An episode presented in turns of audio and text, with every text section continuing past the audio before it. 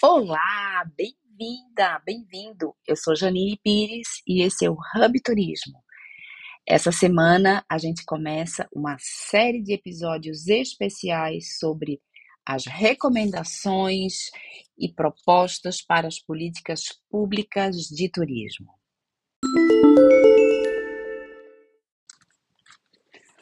O Vai Turismo criou um documento que foi fruto da participação de mais de 300 instituições do setor de viagens e da indústria de turismo e mais de 1.800 participantes profissionais que trabalharam em torno de um mesmo objetivo: fazer o turismo avançar de forma sustentável e continuada, fortalecendo a importância econômica do setor para toda a sociedade. Esse material ele está condensado num documento que se chama Propostas e Recomendações de Políticas Públicas de Turismo, que foi coordenado pelo Conselho de Turismo da CNC.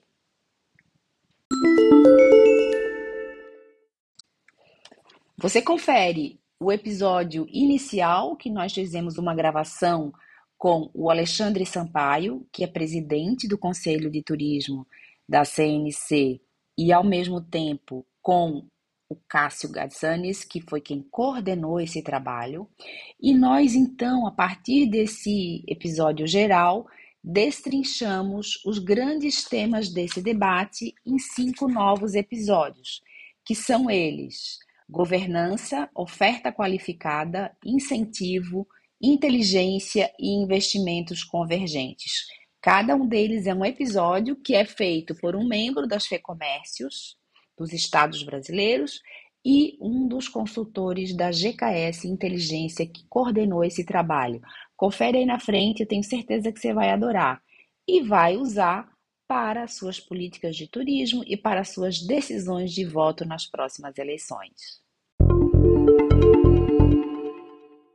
Começando então a nossa série de cinco podcasts sobre o Vai Turismo, a gente hoje tem a satisfação de conversar sobre oferta turística qualificada.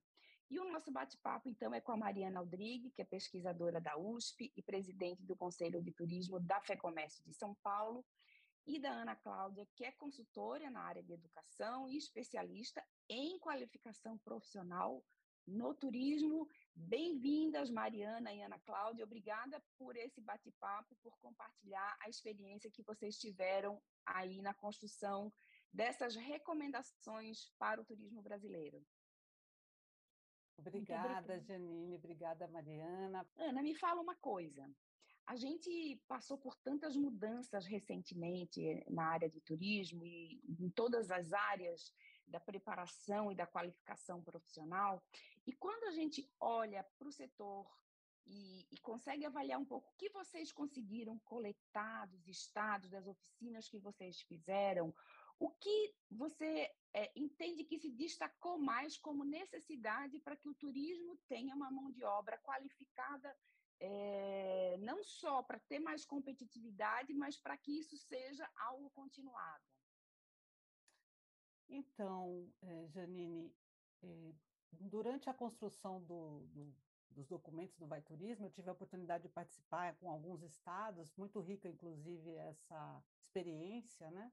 O que mais me chamou a atenção com relação à capacitação profissional é que foi uma demanda comum de todos os estados que eu participei, então nove estados, chama a atenção que esse tema foi um tema relevante em todas as oficinas, assim, de, de construção das...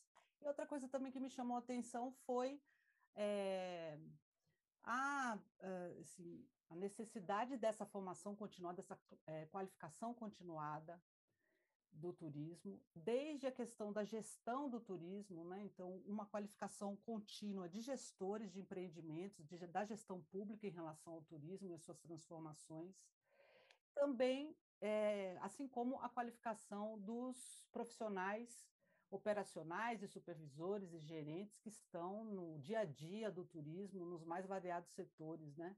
nos mais variados segmentos do turismo. Então, isso foi uma coisa que me chamou muito a atenção, de perceber que há uma valorização com relação à qualificação profissional e também a identificação de que para serviços de qualidade há que se ter uma qualificação continuada, que esteja atualizada com né, as questões da sociedade atual.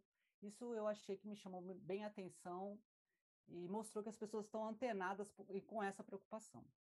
Pegando esse teu gancho aí, Ana, eu queria perguntar para a Mari o seguinte: tudo no turismo está super conectado, né? E é, aonde quer que a gente esteja, tem que ter uma conexão muito grande entre aquela área geográfica, aquele território, aquela cultura, a preparação das pessoas e a preparação do destino.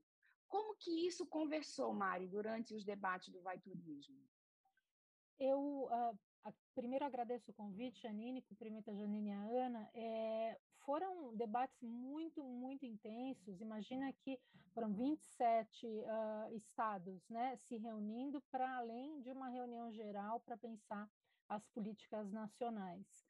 Uma coisa que eu acho que ficou muito evidente foi que se viu uh, um decréscimo natural né, do turismo por conta da pandemia, e aí muito empenho em uh, valorizar as questões, vamos dizer assim, de diferenciais que pudessem rapidamente trazer resultados. Então, como a Ana deixou claro, qualificação profissional para atingir direto a percepção do consumidor, mas a fala da qualificação dos destinos no sentido de não ser mais do mesmo, ou seja, de trabalhar o conceito de experiências de qualidade, por mais simples que elas sejam. Então, um, muitos, muitos empresários deixando claro que às vezes a ideia nem é elaborar um menu tão sofisticado ou ter tantos uh, itens de luxo num hotel, mas mesmo nos hotéis mais simples, um serviço atencioso, informação de qualidade e segurança para trabalhar.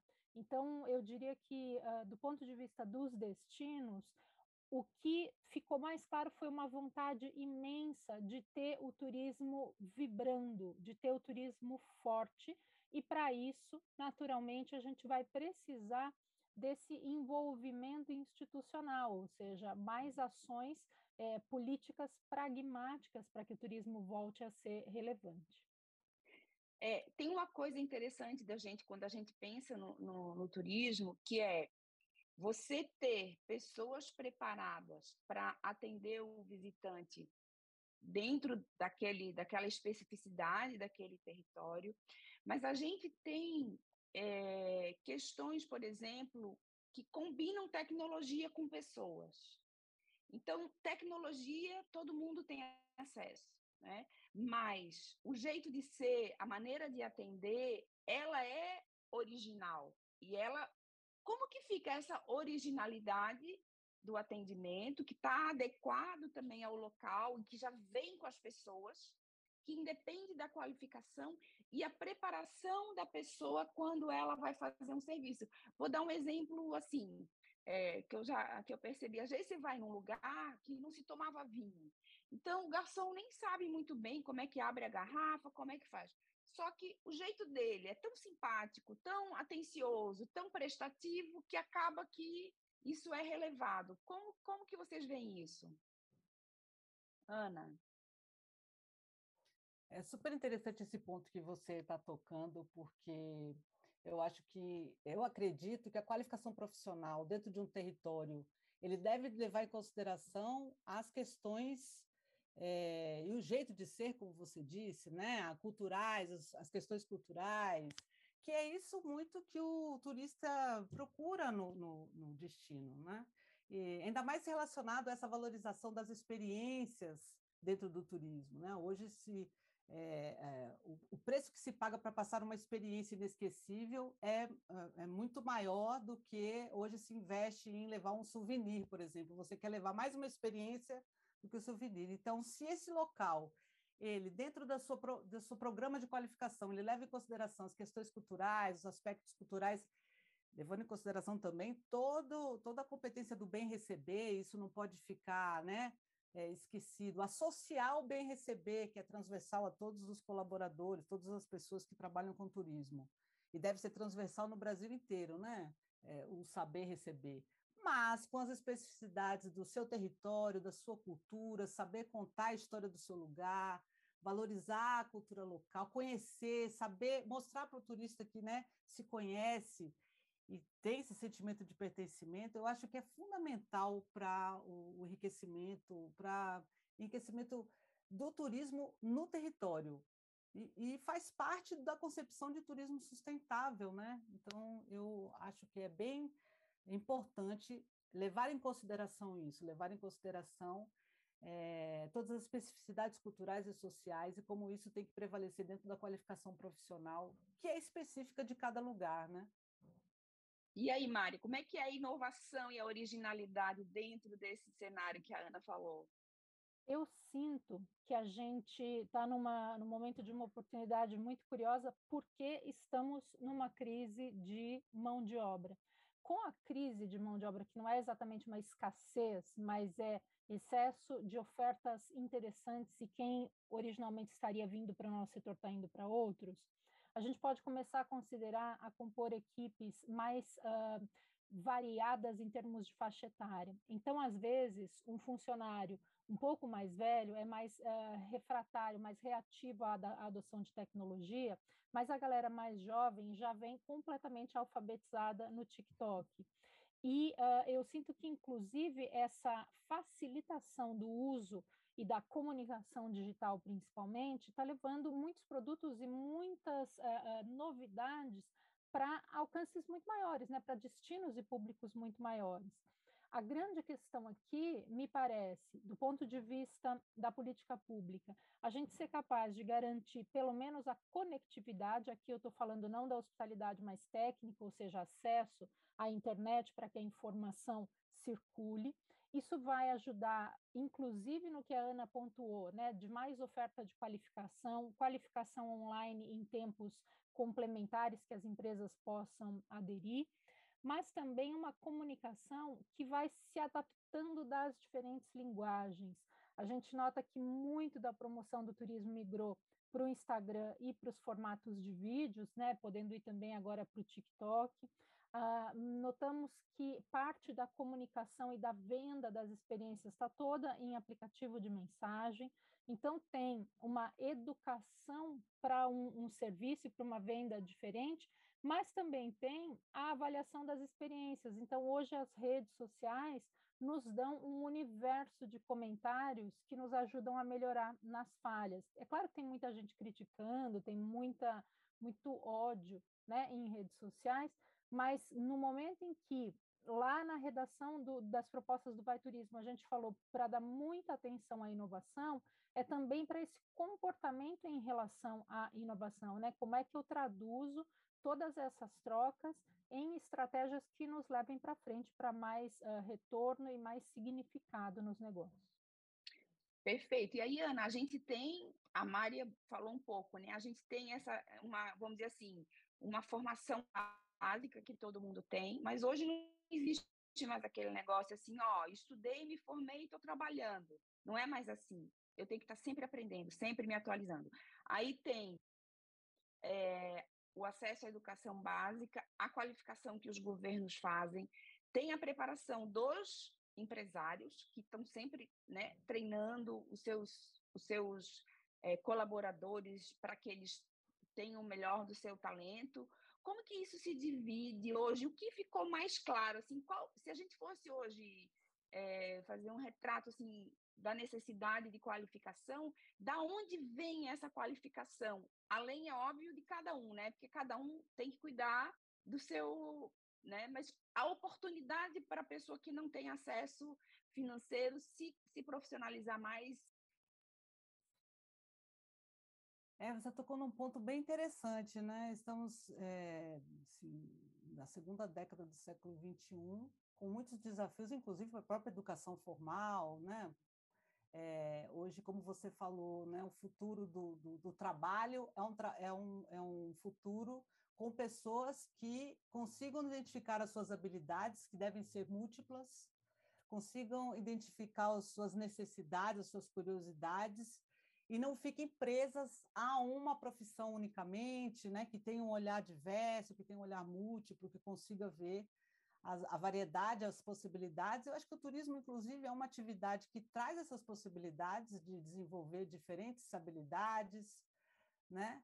É, eu acho que, é, e por isso eu acho que ainda há um campo enorme de, de avanço aí com relação à educação é, nessa intersecção com o turismo, porque eu ainda vejo que há, é, né, assim, eu acho que qualquer investimento em educação é válido, viu, gente? Eu sou da área de educação, então eu, eu falo, oh, que ótimo, né, que as pessoas estão investindo nos mais variados formatos, mas eu acho que ainda há um formato, há um investimento num formato, eu vou usar aqui a palavra tradicional, mas me entendam, né, de ensino técnico, às vezes voltado para uma, uma ocupação, eu acho que ainda existe isso, né, nos grandes, nas grandes instituições, como o SENAC, por exemplo, eu acho super válido, é, há uma outra forma que eu acho interessante, que é a educação continuada no local de trabalho. Eu acho que as empresas têm que apostar muito nisso, né? Nos, dentro dos princípios da educação corporativa, você ser uma empresa que aprende, então você proporcionar realmente uma qualificação continuada é, a partir das novas demandas, das novas habilidades que aparecem, como é que eu desenvolvo isso no local de trabalho, porque se eu desenvolvo isso no local de trabalho, eu também estou contribuindo para a qualificação geral da população, porque aquela população ela roda nos empreendimentos, né? Ela fortalece a qualificação profissional do turismo. Então, acho que essa, essa, esse formato da educação no local de trabalho ela deve ser valorizada, deve ser pensada na sua multiplicidade. Eu, eu acho isso. E só queria chamar a atenção também para um, uma questão que apareceu muito nas, nas ações é, sugeridas nos documentos para os gestores, para os candidatos, né, no, no, documento do Vai Turismo, que é a, a introdução do tema turismo na, na educação formal, que também é um outro formato, né? Você tem a educação formal em cidades turísticas, que esse tema apareça na educação formal, desde os, dos, do, do ensino fundamental até o ensino médio, e que isso seja fortalecido. Isso dá para fazer de várias maneiras, né? não só com um currículo rígido, onde tem que ter uma disciplina que fale disso, dá para trabalhar isso de várias formas, interdisciplinarmente. Na realidade, né, do dia a dia exatamente, da criança, né, quando, é, quando o destino é realmente, é, né, o turismo tem um papel importante naquela localidade, né? Exatamente. E para isso é necessário sempre parcerias que a educação, a Secretaria de educação, secretarias de educação, de turismo, de cultura estejam trabalhando juntas. Eu acho que quando isso for forte nas gestões, isso vai aparecer forte dentro do território, com a população, e isso vai fortalecer cada vez mais. Então, é, só para finalizar isso, eu acho que é, os formatos e as iniciativas de educação, de qualificação profissional, elas podem ser múltiplas, elas podem estar nos mais variados instituições, desde a educação formal até os, as iniciativas. E hoje, como vocês falaram bem, né, a gente tem acesso, né, que a acessibilidade chega a todos realmente, mas se todos tiverem bom acesso, a própria internet, o próprio, né, os cursos hoje há dos mais variados, né? E, e Já facilita a vida, exatamente. sempre é enriquecedor, ainda mais nesse mundo que é um mundo diverso, Isso. um mundo que vai nos deixar à prova o tempo todo. Verdade. E Ana, deixa eu mudar agora aqui para a Mari para falar assim, é, quando a gente fala em oferta qualificada dos destinos, a gente também está falando de uma coisa mais global, né? Ou seja, um lugar é, que tenha toda a preocupação ambiental, econômica, social. Como que isso foi abordado? Às vezes a sensação que eu tenho, não sei se eu estou correta, é que o pessoal do turismo ainda vive muito separado da comunidade local e não, não trabalha de uma forma bem objetiva todos os aspectos ligados à sustentabilidade. Como que isso apareceu nesse trabalho do Vai Turismo? Eu começo concordando com essa sua visão, é uma visão acho que a gente partilha. E, e se eu tiver que apontar responsáveis, eu diria que isso se deu sempre pelo desprestígio do setor do ponto de vista das políticas públicas. Então, vamos imaginar que um, um investidor da hotelaria ou de um parque uh, de diversões, ou enfim, de um atrativo, ele se viu sempre uh, com a responsabilidade de promover o próprio produto, de uh, trazer né, clientes, sem muito apoio institucional. E com isso, ele naturalmente cria essas barreiras, ele se separa dos problemas locais para dar conta dos problemas dele que não acabam diariamente. Quando esses produtos estão integrados num projeto maior, e é o que a gente fala desde sempre quando se começam a consolidar os principais estudos dos destinos turísticos, é que o destino, e isso parece um clichê, mas é a maior verdade, o destino acaba sendo muito bom quando ele é bom para quem mora. Quer dizer que a questão da segurança já está resolvida, a questão da limpeza pública está resol tá resolvida ou endereçada, né? Vamos colocar dessa forma. Não é o empresário que, além de treinar a sua população, vai se a sua, sua equipe vai se preocupar com tudo que está externo àquela condição. Então, ao pensarmos nesta integração, é que a gente vê que um destino qualificado tem um projeto público bastante coerente, então os gestores públicos, o prefeito, o governador, têm dimensão de onde esse destino quer chegar, conseguem entender que ao fazer um investimento, por exemplo, em qualificação ou em abrir educação né, para muito mais gente, as classes de ensino de adultos em horários possíveis para eles, ou qualificações pontuais, às vezes aos finais de semana, como uma formação de padeiro ou formação de camareira, ele está dando opções para muita gente, ele não está focando num nicho bem pequenininho. É, eu, eu entendo hoje que há já uma, uma, um compartilhamento de uma ideia de que há que se trabalhar de maneira integrada. Então, uh, turismo junto com comércio, com serviços, dependendo do lugar, com a indústria. A gente tem nessa né, discussão agora, nesse uh, momento de eleição, do poder do agro. O agro é um grande uh, atrator de investimentos para o Brasil, então tem muito turista que vem para se informar e aprender. Então, a gente também tem que vincular isso aos equipamentos que estão espalhados pelas propriedades no Brasil. E a ideia é que não seja exclusivamente uma bolhazinha de turismo. Então, não é a avenida da praia arrumada, não é o estacionamento do ônibus arrumado, é a cidade preparada, pensada, ainda que num plano de médio prazo, para que todo mundo entenda os benefícios do que está sendo feito e que isso não seja um motivo de cisão. E a sensação que eu tenho, por mais que isso seja um tema longo e que a gente sabe que nem sempre dá certo, é que como mais gente está envolvida hoje com essa discussão, mais gente vai conseguir cobrar e perceber as, a, a parte positiva de ter esses projetos estruturados.